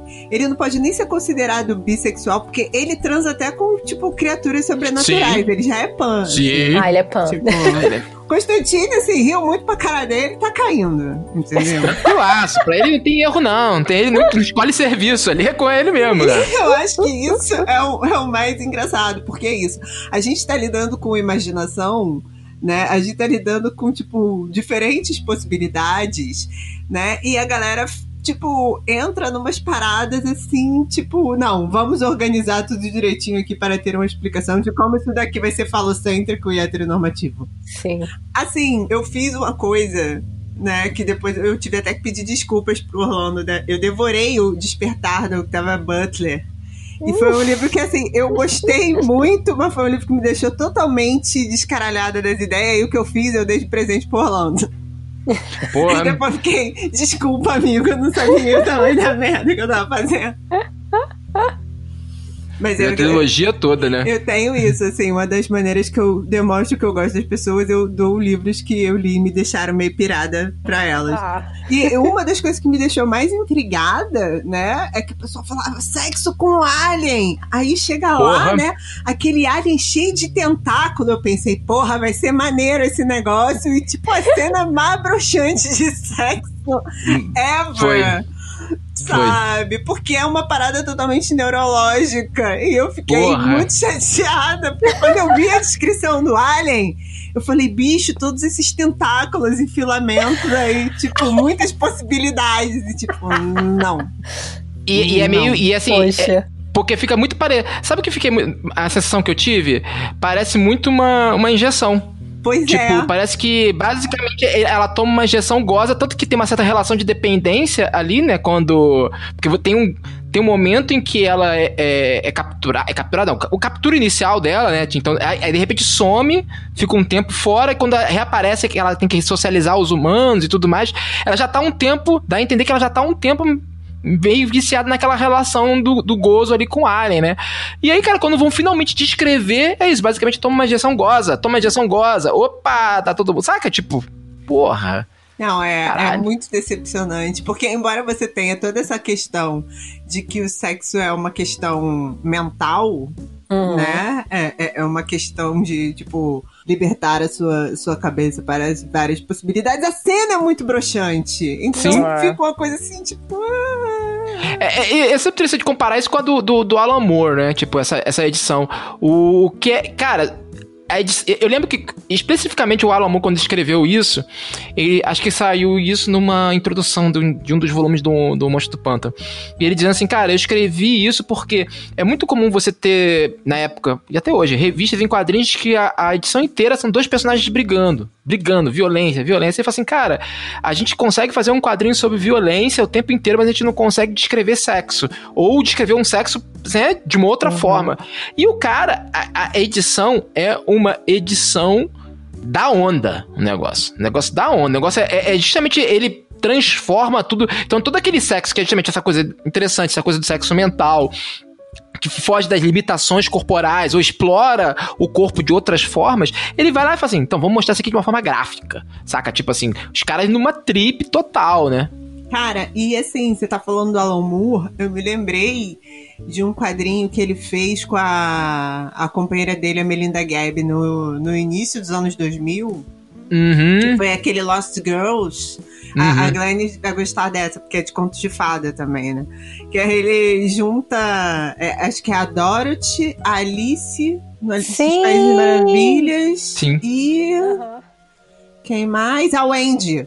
Né? E aí o sexo é uma, é uma iniciação, né? Então elas contam os contos de fada numa versão pornográfica. Ah. E aí é sensacional, porque a, a, estética do desenho do quadrinho lembra muito ilustração infantil, porque é uma coisa meiga, delicada. Mas, cara, bicho, quando o negócio começa a pegar, tipo, País das Maravilhas, tipo, todo mundo doidão, cara, é lagarta, coelho, passarinho, guarda, carta, todo mundo embora lá. Uma das coisas que mais me perturba é a estética da fofura com temas adultos. Né? não, assim, não, não chega a ser bizarro numa coisa assim de, sei lá, Tipo, não chega a dar um, um, bug na sua cabeça, mas o problema é que você nunca mais vai conseguir, sei lá, ver a Alice da Disney do mesmo jeito, entendeu? Tu vai olhar aquilo e vai falar, hum, gato safado. Ela sempre foi meio esquisitona. Meu Deus do céu, esse gato. Vira, sai pra lá com essa língua, gato. Entendeu? Tipo, fica meio assim. Mas é, é, é uma sacada muito legal, porque, por exemplo, aí explora a questão da psicodelia. Aí, tipo, é muito engraçado no O Mágico de Oz que ela dá pros três, né? Ela tem uma transa com o leão, uma transa com o homem de lata, uma transa com o espantalho. O Alamu foi o cara que levou realmente a sério essa coisa de personagens fora da moral. Vamos imaginar como é que é uma vida fora desses desse compartimento, né? Essas amarras, sim. É, e é porque ele é um cara que a gente sabe que viveu esse bonde, né, cara? ele botou essas coisas em prática. Tu vê, assim, a história da vida dele é o maluco que tava ali, né? A vida dele foi o Constantine, né, cara? Assim. E o mais louco de tudo é que nesse, nesse quadrinho, o casamento é um problema. O momento deprê é porque uma delas tem que se casar. Elas estão num hotel se escondendo enquanto a guerra, Primeira Guerra Mundial tá comendo na Europa. E aí elas estão lá contando aquelas sacanagens uma pra outra, né? Do tipo, minhas aventuras eróticas. E aí uma delas, eu não me lembro qual, eu acho que é a Wendy. É o Andy, eu acho que é o é. Andy. E aí ela vai se casar com um homem sério, aristocrático, não sei o que, mas assim, é uma bad terrível. As meninas ficam tentando animar ela, tipo, vamos transar aqui nós três então, fazer a despedida de solteira e tal, não sei o que, tipo, fazer uma festinha lá. E aí no fim, acho que arruma um esquema pra ela fugir, se não me engano. Mas é, é, é é muito engraçado como assim, tipo, você tem uma descoberta da sexualidade como uma coisa. É, o fogo no cu adolescente vira uma possibilidade extraordinária de autodescoberta, de felicidade, mas quando isso degringola na possibilidade do casamento heteronormativo, dá ruim, é mó deprê. O quadrinho, a, a, própria estética do quadrinho vai ficando sombria, escura, não sei o quê. Tá? Stephanie, você diria que ele, o Lost Girls é o anti-crepúsculo? Olha só. Então, eu acho que seria muito injusto, porque eu tô falando aqui de uma obra que eu nem li e de uma outra que eu gosto muito. tipo, a minha balança tá totalmente descompensada. Mas eu acho que o Lost Girls dá pra gente é, uma, uma perspectiva para pensar assim, já que eu vou subverter um tropo para falar de sacanagem e de fogo no cu na juventude, possibilidade de experimentar a vida, é muito mais interessante. Sim. Porque, assim, isso, isso é importante, me parece, porque. Voltar pra. É, por isso que eu falei do, do, do Sexta-feira 13 lá. Porque todo o problema de Sexta-feira 13 é sobre a emergência da sexualidade. Os, os slashers são muito sobre uhum, isso, né? Uhum, Eles condenam a, a, a, emergência da sexualidade. O Sexta-feira 13 é, é, é, John Carpenter, né? Se não me engano, né? Uhum. E ele. E o John Carpenter é um cara que tava ali pensando na parada, né? Ele faz isso de forma consciente, né? O grande problema é a repressão da sociedade e tal. Porque, assim, se tem uma coisa que é problemática pra sociedade moralista como a nossa, é o tesão adolescente, cara. Sim. Sabe? Assim, é, é, é fogo morra acima, cara. Entendeu? Tipo assim, vai, vai, não adianta, cara. Não adianta. E quanto mais você reprime, mais merda dá. Tanto que boa parte desses problemas que estão tá acontecendo hoje em dia tem muito a ver com castidade. Tem céu, hein? É, não, e assim, você for ver, cara, porra, juventude hitlerista tinha isso envolvido. Saca? Assim, porque você reprime, dá ruim. Dá ruim, Sim. a regra é clara, sacou? Então, assim, é impressionante como o que fica ainda pior, ainda pior dentro da porcaria do, do, tanto do Crepúsculo e do e do 50 tons de cinza lá. Que o problema é que toda a emergência, o despertar da sexualidade, né, que porra, é libertador pra cacete, né, cara? Por que, que a adolescência, porra, sei lá, a galera faz merda, faz, saca? Tipo assim, porra, começa a ser contestado. Tem muito a ver com isso, né, cara? Tipo, Cara, transforma tudo numa fábula de, de, de, redenção moral das pessoas, tá vendo? Isso vai acontecer, mas existe um jeito disso aqui dar certo. E o jeito é como? Vamos montar uma família. Sabe? Vamos ter um filho vampiro, um filho dampir, né? Tipo, vamos ter aqui, não, vamos resolver o teu problema com a tua mãe aqui, saca? Tipo, é isso, cara. Porque a virgem que tem um tesão descomunal, sei lá, que mais rapidamente ela se adequa e cura o cara. A mina que quer casar com um vampiro vai lá, tem uns problemas originais, mas vai lá e cura o cara. Caralho, mano. Não, e, e, você tem esse problema que é o seguinte: a, a, história, né, ela só vai até ou o casamento ou até o nascimento da criança. né? Sim. Quando na verdade, tipo, o, o problema se estende depois para nós, seres humanos leitores, né? tipo, a gente, a gente lida com o, o, depois e aí. E uma outra coisa que eu acho que é importante a gente falar, porque assim, a gente tá falando aqui de desejo adolescente e tal, não sei o quê, mas na verdade, assim, a gente tem que considerar que, na verdade, o nosso debate tem que melhorar muito e a gente tem que falar muito sempre é de consentimento e educação sexual, né? Sim! Sim! Porque, assim, essa galera que tá aí, né? Ah, decidi esperar, não sei o que, a melhor política para evitar a gravidez na adolescência. A gente não quer que os adolescentes saiam engravidando, pegando doença venérea e tal, nada disso, não. Mas é porque a gente tem que conversar, eu acho que especialmente sobre consentimento. Com certeza. Eu, agora eu vou entrar então no texto que eu tava escrevendo hoje, que eu tava falando pra vocês sobre desejo, principalmente desejo feminino. O grande ponto de partida foi o retrato de uma jovem chamas. Eu não sei se vocês assistiram. Hum. Não vi, eu quero muito ver esse filme. Tá na minha lista eu não vi. Ai, cara, eu conversei com a Kênia aqui no podcast sobre esse filme. E é, Ah, é então o filme eu que. vou assistir só pra assistir esse episódio de vocês. Nossa, É, é ele me j- jogou no, no grande rolê sobre desejo. Vocês se importam de, de ouvir spoilers? Não, pode falar. Não, ninguém trabalha com isso aqui, não. Tá. então, ele conta a história dessa essa pintora. É, ela, ela é uma. Agora é professora de arte, ela tá dando aula pra umas meninas e uma das meninas fala: ah, que, que quadro é esse? Que é de uma mulher pegando fogo. E aí ela é, volta, né? Tipo, para o passado dela e começa a- a- essa história. Que é quando ela chega numa ilha, na Bretanha, na, na França. E ela foi chamada para pintar o quadro dessa jovem aristocrata que foi é, prometida em casamento por um nobre milanês. e ele, ele só vai é, concordar com o casamento, tipo, vai fechar o, o contrato quando mandarem é, um- o quadro da noiva para ele.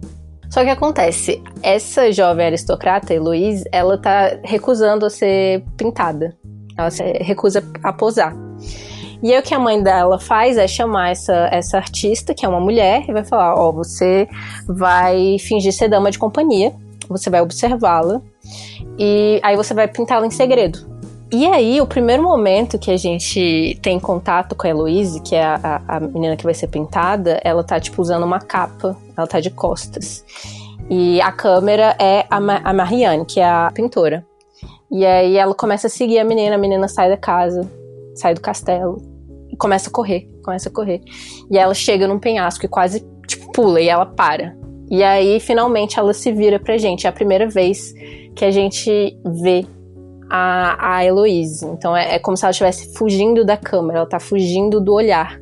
E esse olhar é um olhar violento, né? Um olhar não que, que não é consentido, é o olhar que vai vendê-la nesse casamento. E aí tem esse primeiro momento do filme, que é a Marianne fingi- fingindo que é dama de companhia e pintando ela em segredo. E aí tem esse momento chave que, que tipo, elas já são super amigas e ela acabou o quadro e ela tá, tipo, super preocupada, tipo, é, com o, o que, que vai acontecer com o relacionamento delas depois que a Heloise descobrir que foi tudo uma farsa. E aí ela pede pra mãe da Heloise pra contar, ela conta. E aí ela mostra o quadro. E no que ela mostra o quadro, a Heloísa vira pra ela e fala: É assim que você me vê? Essa sou eu? E é tipo. Ela fica completamente desconcertada, assim, porque ela não sente raiva, ela, ela, ela, ela critica a arte mesmo. Ela fala, tipo, ah, então é isso que você vê? E é tipo um, quadro que a Heloísa tá sorrindo e corada, é completamente diferente de como ela realmente é. Tipo, que ela é uma pessoa muito passional e séria, assim. E aí começa toda uma discussão sobre as convenções da pintura, né? Como ela pintou a, a Heloísa partindo dessas convenções e desses ideais que, que ela foi que ela foi ensinada. E aí tem essa mistura, né? Do tipo, é um olhar feminino, é o olhar de uma mulher, mas no filme ainda é um olhar não consentido. É, é uma câmera que, que, que, é, que, a, que a outra pessoa não permitiu. E é também. Ah, e também tem a coisa da encomenda, né? Tipo, não é o quadro que ela pintaria, é o quadro que pagaram ela pra ela pintar, né? Exato. E aí ela, ela, aí ela destrói esse quadro e aí ela começa de novo. E aí agora a Heloise consente. E a partir daí, o erotismo entre elas cresce cada vez mais, até esse momento que elas estão, tipo, numa, na praia e tá rolando um, uma, uma canção de umas, umas mulheres cantando e elas estão se olhando, tipo, uma pra frente da outra, e a fogueira no meio, e de repente a, a bicha tá pegando fogo.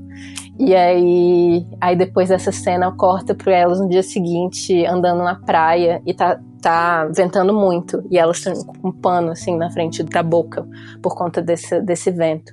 E aí o, o primeiro beijo, as duas têm que tirar esse pano da boca. Então, não é uma parada de precisa pedir, mas o, o consentimento é necessário, o consentimento é erótico.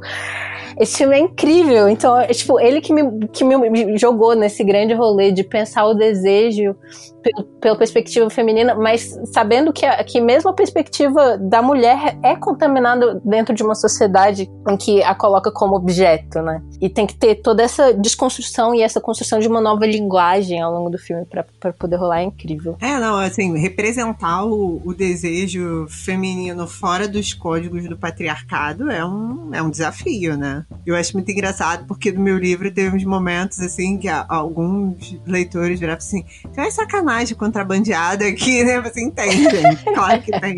Eu tô falando de corpo, vocês acham que não vai ter sacanagem no poema? Deus me livre escrever um poema limpinho. Mas é aquilo, tipo, você tem que é, é, é, arrumar estratégias e eu acho que visualmente, né? Acho que às vezes é mais complicado do que na literatura. Porque na literatura você ainda consegue usar um diálogo, você né, faz um, um jogo de imagens ali, dá uns cortes e tal, mas assim, a gente tem muita. A gente tem um código visual muito contaminado uhum. pelo male gaze. Sim. Então é muito complicado falar de desejar um corpo feminino sem objetificar esse corpo. Sim, e, e, é interessante nesse filme como é um trabalho que, tipo, ele não pode começar do nada, sabe? Não pode começar dessa parte em que ela começa a fazer o quadro de forma consensual. Tem que ter a desconstrução no início dessa, disso para depois poder ir pra aí. É um trabalho muito mais. É, muito mais cansativo, mas que é necessário, né? É de fazer. Mas é bom, né, quando a gente vê que essas coisas existem, porque Nossa, aí você fala, ó, oh, temos possibilidades aqui, abre todo um caminho pra gente pensar. Tipo, se alguém fez é porque dá para fazer, vou continuar Total. pensando aqui uma hora eu consigo.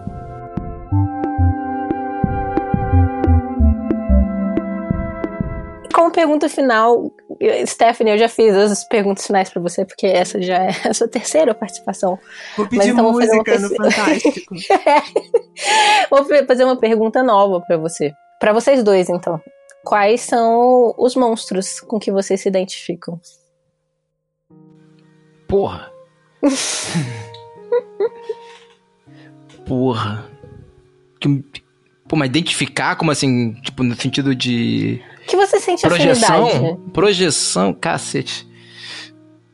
Hum. Orlando, eu vou te dar um, um tempinho pra você pensar. Bom, Vai eu lá. tenho uma medusa tatuada no braço. Sim, então, eu assim, eu vou pular essa parte. porque seria um tanto quanto óbvia. Mas, assim, depois da, da medusa, né, pela questão dos cabelos, né, pela questão das ideias selvagens, serpenteantes, enfim, eu gosto muito de pensar na, na figura da sereia por causa da questão da voz. Eu comecei a pensar uhum. muito nas sereias enquanto estava escrevendo um poema, porque essa questão da literatura, da poesia, tem muito sobre essa questão de você descobrir como dizer as coisas com a sua própria voz, né? Assim, você até pega uma, uma influência, uma referência, você rouba um pouquinho ali, faz uma colagem, mas você precisa achar aquela maneira de se colocar, né? Que é só sua. E tem a, a, questão da pequena sereia do Anderson, que na verdade, tipo, quando ela abre mão da voz dela, ela morre, que é um, uhum. um alerta, né? Que a Disney fez o, o desserviço de mudar para que as pessoas Nossa. achem que ela abre mão da voz para arrumar um marido. Gente, assim, tem coisas que não se abre mão pelo marido. e aí, é, mas tem uma outra coisa que eu acho maravilhosa, porque tem uma aquela história do Kafka, é, do Silêncio das Sereias. Né? Se, se não fosse um, um grande caô né, do Ulisses para dizer que ele atrasou para voltar porque ele ouviu o canto da sereia, mas na verdade as sereias não estavam nem aí para ele porque elas tinham mais o que fazer.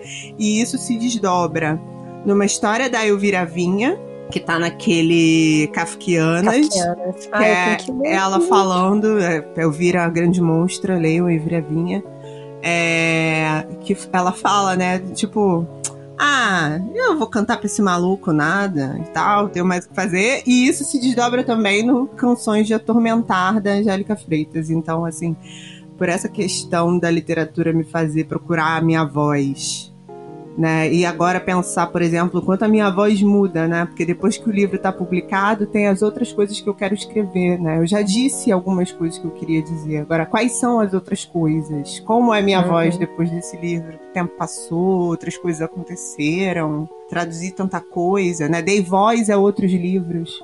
Aí, como é que eu me acho nessa? E porque eu sou apaixonada pelo mar, enfim. Então, atualmente, meu monstro tem sido esse. Perfeito também. Pô, depois dessa fica até difícil. Eu quero ser um ET, sabe? Tipo. Mas o. Cara, eu, eu, eu, vou, eu vou fugir aqui do, do. Porque assim, o problema tem que ser. Monstro, não precisa ser monstro. Porque a Stephanie jogou lá pro, pra, pra sereia, então ela jogou pra uma outra sereia, então eu vou roubar no jogo também. Eu, eu queria ser um caruara. Porque, tipo, o Caruara é um, um, tipo de espírito canibal, vamos colocar assim, muito presente em algumas cosmologias tupi-guarani, que ele emerge geralmente como um, um, ser magnífico, né? Tipo, um gigante, todo pintado de urucum. Mas a grande questão dele, né, é que ele é, ele é um antropofágico porque ele só se interessa por aquilo que não é dele, saca? Tipo, uhum. então todo o auge do ciclo ritual, por exemplo, do, do, do, do Zaikiwara, né, com essa população com a qual eu convivi durante muito tempo, é justamente atrair esses espíritos canibais extremamente curiosos que, que desejam aprender outras coisas, né, para suas festas, porque os Caruara desejam ter é, os viventes como, né, como parentes, mas eles, sobretudo eles desejam aprender músicas que eles sempre esquecem, né? Então por isso que eles ficam retornando o tempo inteiro, saca? Então os, uhum. os, os Caruara, eles são basicamente esse interesse pela diferença. Saca? E não interesse, e não interesse do tipo uh, de devorar, assim. Até, até é porque eles são uma, em si eles são uma potência de destruição, mas eles são capazes, né, dentro de um de produzir um encontro, né, no qual eles transmitem coisas para os viventes e os viventes transmitem coisas por, por eles, saca? Porque é justamente, de certa maneira, toda a existência de algumas filosofias ameríndias tentar replicar esse interesse pela, pela diferença. E não obstante, né, na, na escatologia Aikiwara, o Caruara ele emerge justamente dos viventes. Ou seja, algumas pessoas, quando morrem, vão morar na aldeia de pedra e se transformam nesses seres. Pessoa, isso assim, isso é o auge da existência, saca? Nossa. Foda. Não tenho nem roupa para conversar com vocês, como eu já disse antes. Claro que tem! Não tipo, isso, cara. Uma hora e tal conversando com a é, gente, tá, eu, hein? Não. Eu tô com uma roupa de, de lobo, inclusive. Ai, amei. Foi Muito legal. divertidíssimo. Ah, demorou, mas valeu. Não, é bom porque agora a gente vai pegar o, o auge do povo que tá oriçado. A gente vai estragar. a gente vai estragar a experiência do, do livro Verdade. novo. Do ponto de vista do vampiro brilhoso. Ah, eu fiquei tão triste com quando saiu essa nova capa e saiu com com a, a romã, porque tipo, eu sou apaixonada por Persephone, eu tenho uma romã tatuada. A, é, falta a segunda parte dessa tatuagem ainda, que é tipo como fruto e entre na floresta. Que eu fiz, eu fiz uma árvore de um lado e a romã de outro. E aí faltou. Faltaram as frases ainda. E eu fiquei tipo. Vou pegar Persephone. Vou te perguntar, né? Era por causa do crepúsculo essa tatuagem. que inferno. Mas, enfim. Vocês já falaram no início, mas se vocês quiserem falar é, de novo sobre onde as pessoas encontram vocês nas redes sociais, onde vocês querem ser encontrados, vistos. Bom, eu tô por aí como arroba Steph Borges no, no Twitter, enfim. Tô falando com o Orlando no Benzina sobre filosofias, feminismos, é, macumba, pensamento ameríndio, nerdice. Kênia já participou aqui, já participou lá. Convidada querida também. Episódio sobre, afro, sobre afrofuturismo, né? Foi o episódio sobre cinema. Sim, ela falou sobre afrofuturismo com vocês. E ela falou aqui sobre é, a Janela, no o Dirty Computer, e sobre Retrato de uma Jovem Chamas, que a gente mencionou hoje. Eu estou muito obcecada ainda por esse filme. então, eu tô. Eu sou o arroba anarcofino, né? Cuja a origem desse nome, inclusive se remete à terra onde, de onde você fala, né, Glenn? Da minha passagem por Brasília, né, cara? Minha marca eterna na minha existência é, é esse nick, cara. Assim, aqui, sei lá, quanto tempo isso durar de, de rede social, eu vou carregar comigo essa chaga brasiliense que foi esse apelido, que meu amigo Teclo logo existe. Não sei se eu posso falar o nome dele nas redes, porque eu não sei, eu não sei qual o grau de escondimento, né? De qual o grau de, de se ele assume o nome verdadeiro dele da rede, nunca sei isso direito. Mas. Então lá, tô no Twitter, Anarco Esporte Fino, Anarcofino, na verdade. Tenho o, né, eu e a Stephanie temos o Benzina, né, que é esse podcast anarco-feminista, decolonial, macumbeiro, sambista, enfim, sei lá, é, que celebra as artes do populacha. Orgulho do subúrbio carioca. É a celebração das artes do populacho, né, cara? Feito por suburbanos para suburbanos e outras pessoas também escutam, mas assim, a, o foco inicial era esse. E eu tenho um podcast que eu comento sobre filmes, né? Pop Cult, que é um podcast onde a gente pega obras cool, é, tipo, do cinema pop e tal, e começa, sei lá, gente fez uma série falar de filmes sobre policiais, como eles normalizam e naturalizam é, é, a ideia de que existem corpos matáveis, a violência policial, a, a segregação, enfim. Ai, meu Deus eu ouvi esses episódios pensando, eu preciso. Eu, conversando com vocês. tipo, falando, eu preciso conversar sobre Luther com alguém. Bora, é... cara, vamos lá, vamos lá. Porque isso aí é muito doido, né? Porque como as pessoas enxergam essa. De como esse. Por exemplo, sei lá, como Brooklyn Nine-Nine, por exemplo, normaliza a ideia de que policiais podem fazer coisas ruins tendo, né? bons fins. Pode torturar uma pessoa, fazer piada desde que vai resolver um crime e tal, enfim. É, normalizando tortura, por exemplo, né? Coisa light. O, então tem isso. Cara, tem o. Ainda tem o Derrinha, né? Um, um canal onde eu e o Carapanã ficamos jogando videogame e comentando sobre política. Basicamente isso. A gente literalmente liga a câmera e fica jogando videogame falando sobre política. E é isso, basicamente. Acho que é. Por enquanto, né? Por enquanto, né, cara? Até semana que vem. Às vezes tem um projeto saindo, eu falei, cara, eu tô, tô nisso, tá? Eu falei, eita, nem lembrava. tá complicado, tá complicado, tá complicado. Não, eu tive que perseguir vocês pra, pra rolar esse episódio. Deve, ouvintes do Mashup e do, e do Benzina que vieram me falar. Ou falaram de você no Benzina, quando é que vai rolar esse episódio? Tipo, não sei. Eles fogem. Foi, foi quando a gente comentou, quando a gente comentou do episódio sobre vampiros e tal, que a gente falou, não vamos entrar em certos assuntos, vamos guardar para falar com a Glennis lá no Mashup. Cumprimos a nossa promessa. Sim, sim, sim. Porque tá. O, o, o Benzino, inclusive, é quinzenal, né? Por conta justamente dessa. Caraca, fica difícil às vezes, né, cara? Bater pauta, gravar toda semana. Sim. Nossa, cara, fica complicado. Não, compreendo. Mas rolou, tá aqui. Temos tá aqui. um programa. Muito obrigada. Ah, foi ótimo. Eu que agradeço. Faltou a cerveja, né, cara? Tipo, era, é o tipo de programa que seria uma mesa, uma bela mesa de cerveja, né?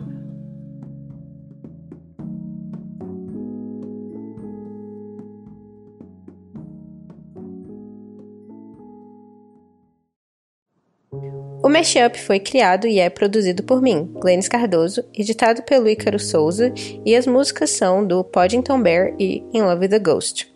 Vocês podem encontrar o Mashup no Instagram em mesh.up e no Twitter com mesh underline up, e a gente também tá no Facebook, procurem lá Mashup, e eu também estou disponível em todas as redes sociais se vocês quiserem vir conversar. Eu sou Glennis AV, tanto no Twitter quanto no Instagram.